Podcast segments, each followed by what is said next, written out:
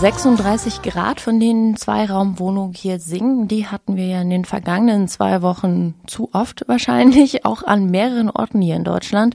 Und auch wenn Zweiraumwohnung singt, dass ihnen diese heißen Temperaturen gar nicht hart vorkämen, Hitze kann für uns ganz schön gefährlich werden.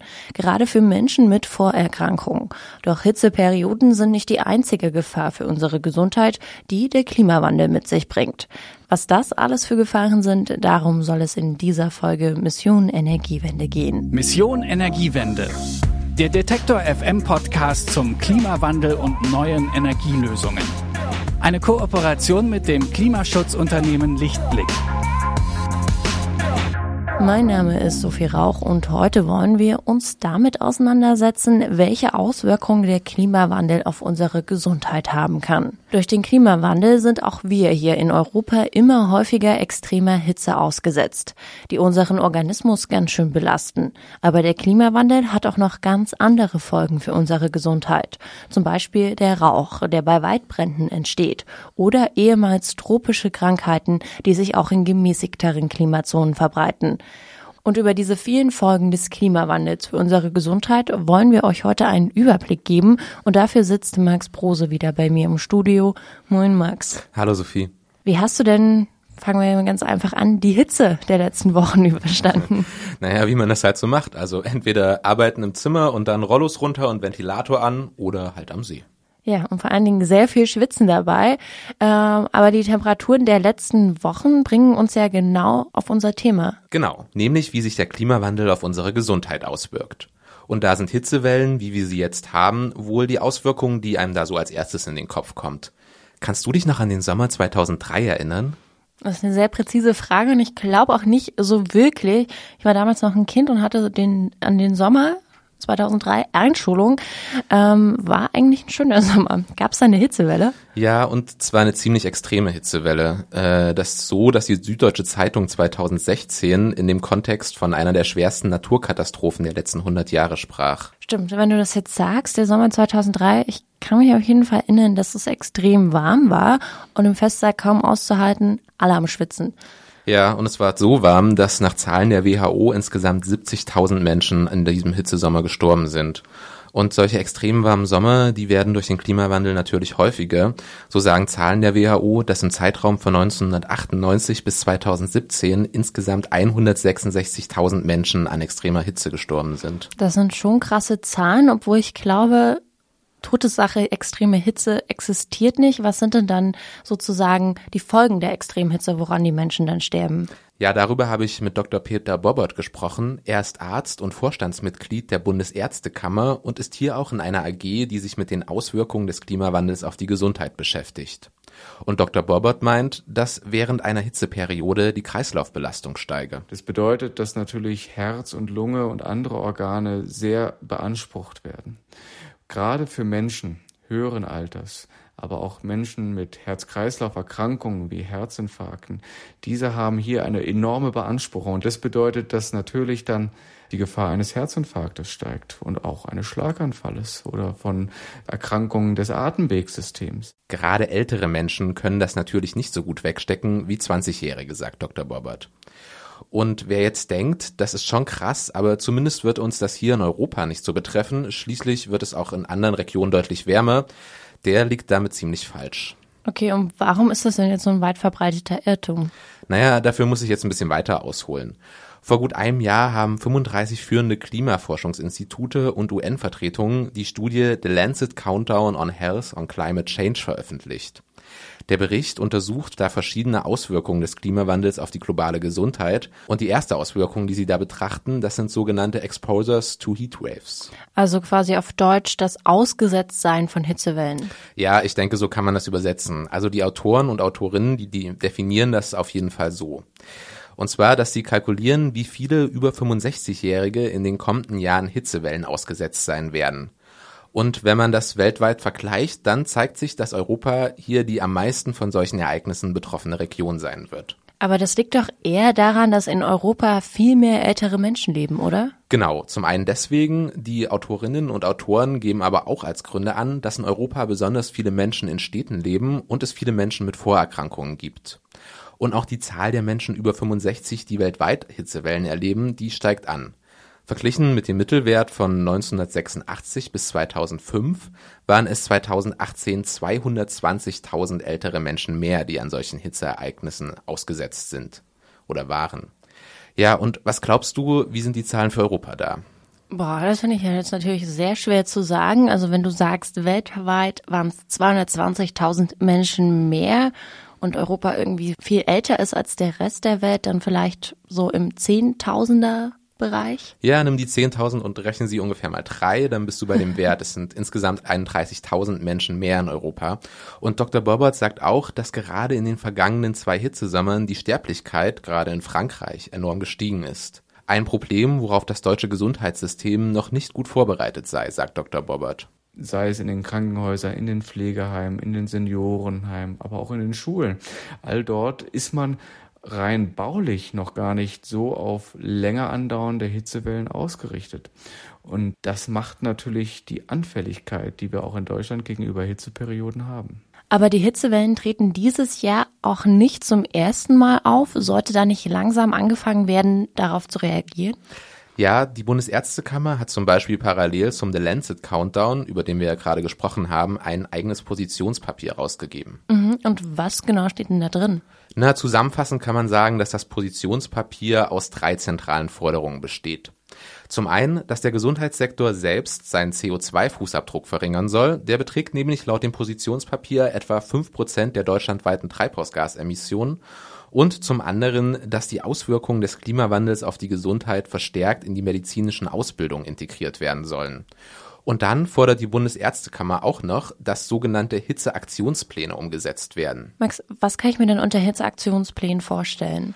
Ja, zusammengefasst, welche Maßnahmen der Staat vornimmt, ähm, wenn es eine längere Hitzeperiode gibt, sagt Dr. Bobbert. Also, wo genug Flüssigkeit, Getränke hingeliefert werden, wo genau geschaut werden muss, dass Menschen in ausreichend kühlen Verhältnissen leben können. Und da braucht es letztendlich ganz klar vordefinierte Algorithmen, die dann greifen können, dass dann bei einer Hitzewelle jeder weiß, was zu tun ist. Und genau diese Hitzeschutzpläne, die existieren weder auf Bundesebene noch auf regionaler Landesebene so noch nicht. Und hier müssen wir klar nachliefern. In anderen EU-Ländern, wie zum Beispiel in Frankreich, gibt es die schon, weil man hier negative Erfahrungen, also viele Tote bei früheren Hitzewellen gemacht habe. Jetzt haben wir uns über die direkten Auswirkungen des Klimawandels auf die Gesundheit unterhalten, also jetzt über die Hitzewellen gesprochen und was man da zum Beispiel zum Schutz tun kann. Aber Max, wir haben ja am Anfang schon gesagt, dass wir auch einen Überblick geben wollen, welche Auswirkungen der Klimawandel auf die Gesundheit alles haben kann. Und da gibt's doch sicherlich noch deutlich mehr. Ja, na klar. Also wenn wir jetzt nochmal in den The Lancet Countdown schauen, da stehen noch einige andere Auswirkungen. Zum Beispiel Naturkatastrophen, die durch den Klimawandel vermehrt auftreten. Und darunter fallen wahrscheinlich Dürren, Waldbrände, wie sie jetzt auch im Australien im vergangenen Jahr gab. Ja, genau. Laut dem The Lancet Countdown waren in den vergangenen paar Jahren mehr Menschen Waldbränden ausgesetzt. Dafür haben sie sich angeschaut, wie viele Menschen in einem Land wie viele Tage im Jahr Waldbränden ausgesetzt sind. Und solche Ereignisse treten in über 75 Prozent der Länder weltweit in den vergangenen fünf Jahren häufiger auf, als das noch vor 15 Jahren der Fall war.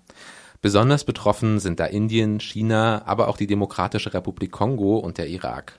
Und da steckt die Gefahr für die Menschen ja eher im Feuer direkt drin. Ja, das ist aber auch nur ein Teil, denn bei Waldbränden, da entsteht natürlich auch eine ganze Menge an Rauch. Und der hat Auswirkungen auf Menschen mit Atemwegserkrankungen, also zum Beispiel Asthma, Bronchitis oder anderen chronischen Lungenkrankheiten. Und da zeigen Studien, dass Menschen mit diesen Erkrankungen bei Waldbränden deutlich häufiger in ärztliche Behandlung kommen. Aber neben Waldbränden gibt es ja auch andere Extremwetterereignisse, wie zum Beispiel Überschwemmung ist auch eine häufige Folge des Klimawandels. Wie sieht's denn damit aus? Ja, auch die steigen laut dem The Lancet Countdown an, gerade in Lateinamerika und Südostasien. Und auch Elke Hertig, Professorin für regionalen Klimawandel und Gesundheit an der Uni Augsburg, sagt, Andere Ereignisse, wie zum Beispiel Überschwemmungen, die jetzt andere Erdregionen betreffen, denken Sie vielleicht an Südasien, Indien, Bangladesch, auch da sehen wir Zunahmen in der Intensität dieser Ereignisse. Also das Monsungeschehen nimmt dort zu und damit ist unmittelbar die Bevölkerung auch bedroht durch die Überschwemmungen. Und was sind dann neben den direkten Gefahren einer Überschwemmung weitere Bedrohungen für die Gesundheit? Naja, der The Lancet Countdown nennt da mögliche psychische Folgeerkrankungen durch die Katastrophen wie eine Flut, aber auch natürlich Seuchen, also Bakterien und Viren, die sich in überschwemmten Gebieten besonders gut ausbreiten können. Und damit sind wir auch schon bei einer anderen Gesundheitsgefahr, die der Klimawandel mit sich bringt. Ich tippe mal auf die Seuchen, aber Seuchen treten ja nicht nur durch Überschwemmung auf. Ja, genau. Und ich meine hier ähm, nehmen nicht die Seuchen, die bei Überschwemmungen auftreten, sondern zum Beispiel solche, die durch Mücken übertragen werden, also verschiedene Parasiten zum Beispiel. Und die eigentlich nur in tropischen Regionen vorkommen, jetzt sich aber auch in gemäßigteren Klimazonen ausbreiten. Als bekanntestes Beispiel natürlich Malaria, aber auch das Dengue-Fieber, sagt Professorin Hertig. Also da sehen wir eben weltweit starke Zunahmen in der Verbreitung von den Vektoren. Die Mücken haben immer bessere klimatische Bedingungen, weil die Temperatur abhängig ist, die Entwicklung der Mücken und auch der Parasiten in den Mücken. Wenn solche Fälle in Deutschland auftreten, könnten sie sehr gut behandelt werden und so würden sich die Erreger auch nicht so stark ausbreiten können. Bei Gesundheitssystemen, die nicht so gut aufgestellt seien, sehe das aber anders aus. Und so sagt Professorin Hertig, dass der Mittelmeerraum mittlerweile als Malaria-Hotspot betrachtet werden müsse, wo man sich die Entwicklung da ganz genau anschauen muss. Ist schon eine krasse Entwicklung, dass jetzt auch der Mittelmeerraum als Hotspot angesehen wird, weil für mich war es eher immer so eine tropische Krankheit und Mittelmeer ist für mich überhaupt nicht tropisch. Aber bestimmt können sich ja auch einige Überträger dieser Krankheit nicht nur dort ausbreiten. Also es kann doch auch gut möglich sein, dass spezielle Mücken sich auch in Deutschland ausbreiten können, weil es eben auch bei uns wärmer geworden ist. Ja, ja, da hast du recht. Das sieht man ja auch jetzt an den Autanspray, dass es auf einmal gegen Tigermücken auch ausgelegt ist. Aber dann kann ich mir irgendwie nicht vorstellen, dass es hier in Deutschland kein Problem sein soll, wenn sogar Autan mitkriegt, dass es ein Problem sein könnte. Ja, das ist natürlich auch in Deutschland ein Thema und das hat mir auch Dr. Bobbert von der Bundesärztekammer bestätigt. Gerade wenn es um das Dengue-Fieber oder das Zika-Virus geht. Das sind Dinge, von denen wir gesagt haben, bisher hier gab es keine Übertragungswege direkt in Deutschland, aber tatsächlich gibt es mittlerweile Einzelfälle, wo wir dann sehen, dass diese Einzelfälle vor Jahrzehnten hier in Deutschland noch nicht aufgetaucht sind und das sind klassische Infektionserkrankungen, von denen wir sagen, die sind erst durch die veränderten Umstände des Klimawandels geschuldet hier in Deutschland aufgetreten. Und Wissen darüber, das gibt's natürlich in Deutschland, aber vor allem bei Tropenmedizinern und Tropenmedizinerinnen.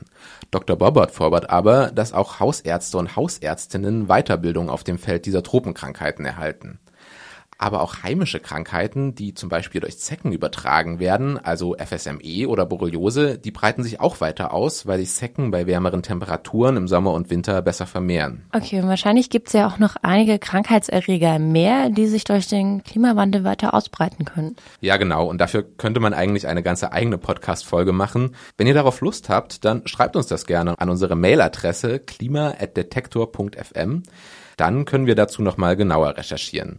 Ich würde gerne aber noch auf eine andere Klimawandelfolge kommen, die Professorin Hertig untersucht und die mir vorher auch überhaupt nicht klar war. Und die wäre? Sogenanntes bodennahes Ozon.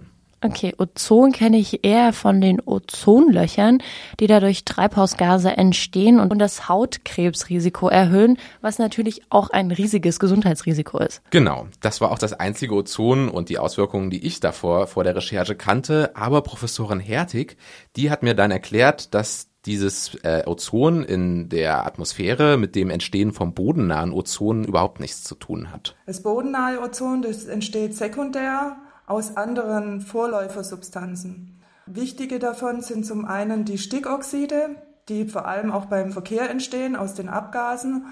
Und andere Vorläufersubstanzen sind sogenannte flüchtige organische Verbindungen. Und aus diesen wird dann das Ozon gebildet in Bodennähe, aber nur, wenn hohe Sonneneinstrahlung da ist. Vor allem in ländlichen Regionen und vor allem an warmen Sommer- und Frühlingstagen. Professorin Hertig spricht da von sogenannten Hitzetagen, also Tage, an denen es wärmer als 30 Grad ist. Und da hat ihre Arbeitsgruppe untersucht, wie häufig solche Hitzetage in Bayern auftreten, also auch Tage, an denen bodennahes Ozon entsteht, wenn die Vorläufersubstanzen da sind. Und was kam dabei raus? Derzeit gibt es noch relativ wenige Hitzetage in Bayern, so maximal fünf Prozent der Sommertage, sagt Professorin Hertig. Und dann haben wir eben geschaut, wie sich das entwickelt im Verlauf des 21. Jahrhunderts und bis Ende des 21. Jahrhunderts kann es dann sein, unter einem ja eher pessimistischen Szenario, also wenn wir praktisch so weiter wirtschaften wie bisher, dann werden über 30 Prozent aller Tage Hitzetage sein und damit verbunden auch praktisch an all diesen Tagen hohe Ozonkonzentrationen. Und was genau ist denn jetzt das Problem mit diesem bodennahen Ozon? Naja, das hat auch ziemlich starke Auswirkungen auf unsere Gesundheit, hat mir Professorin Hertig erklärt. Dabei können zum Beispiel Reizerscheinungen an den Augen auftreten. Oder einfach Atemwegsreizungen. Und gerade bei Asthmatikern, die spüren das dann also relativ deutlich. Und dann kann das weitergehen bis hin äh, zu einer Erhöhung der Herzinfarkthäufigkeit. Das haben wir auch untersucht. Ja, und da konnte das Forschungsteam um Professorin Hertig für Augsburg zeigen, dass hier mit erhöhter Ozonkonzentration auch das Herzinfarktrisiko steigt. Bei sehr hohen Ozonkonzentrationen übrigens nicht, aber das liege wahrscheinlich daran, dass die bei sehr hohen Temperaturen auftreten und da Menschen natürlich eher zu Hause bleiben, wenn es so warm ist, um sich vor der Hitze zu schützen. Und dadurch seien sie an solchen Tagen natürlich auch nicht den hohen bodennahen Ozonwerten ausgesetzt. Das ist quasi schon ein unbewusster Selbstschutz davor, dass man dem nicht ausgesetzt ist. Auf jeden Fall sehr spannende Studie. Und davor habe ich auch noch nichts von der Sache gehört. Ja, das ist auch ein Zusammenhang, der noch relativ wenig erforscht ist.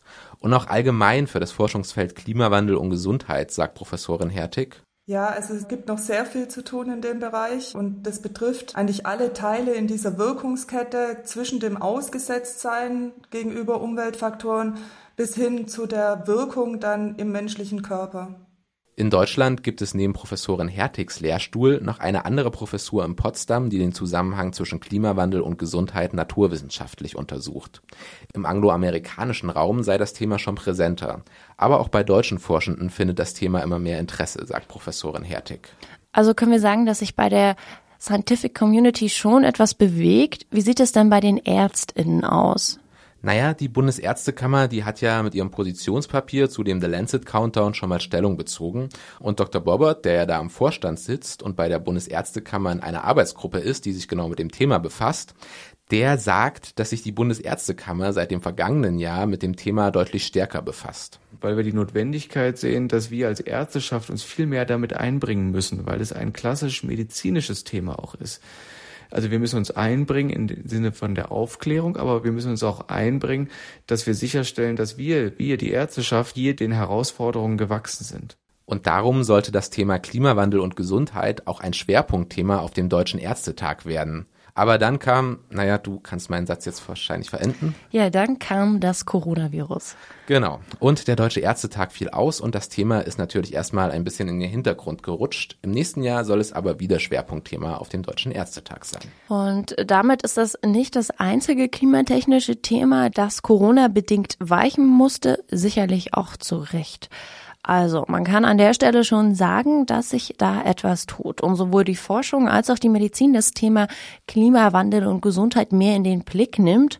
Und dann danke ich dir, Max, erstmal für den guten Überblick. Ja, sehr gerne. Und wenn ihr noch weitere Infos zu dem Thema sucht, eine Hörerin hat uns geschrieben, dass sie für Health for Future arbeitet. Das ist eine Gruppe aus Menschen, die in Gesundheitsberufen arbeiten und sich mit dem Thema Klimawandel und Gesundheit genauer beschäftigen. Die haben wir euch im Online-Artikel zum Beitrag gleich mit verlinkt, da müsst ihr dann auch nicht lange suchen. Genau wie die Studie The Lancet Countdown on Health and Climate Change, über die wir ja in dieser Folge auch viel gesprochen haben. Und da findet ihr auch nochmal jede Menge Informationen zum Thema. Und damit endet diese Folge Mission Energiewende. Vielen Dank euch fürs Zuhören und dranbleiben. Und wenn ihr mehr über die Ausbreitung von Krankheitserregern wissen wollt oder ein eigenes Thema vorschlagen wollt, dann schreibt mir gerne eine Mail an klima.detektor.fm. Ich freue mich auf jeden Fall von euch zu lesen. Also dann, bis zum nächsten Mal. Mein Name ist Sophie Rauch. Macht's gut. Mission Energiewende. Der Detektor FM Podcast zum Klimawandel und neuen Energielösungen. Eine Kooperation mit dem Klimaschutzunternehmen Lichtblick.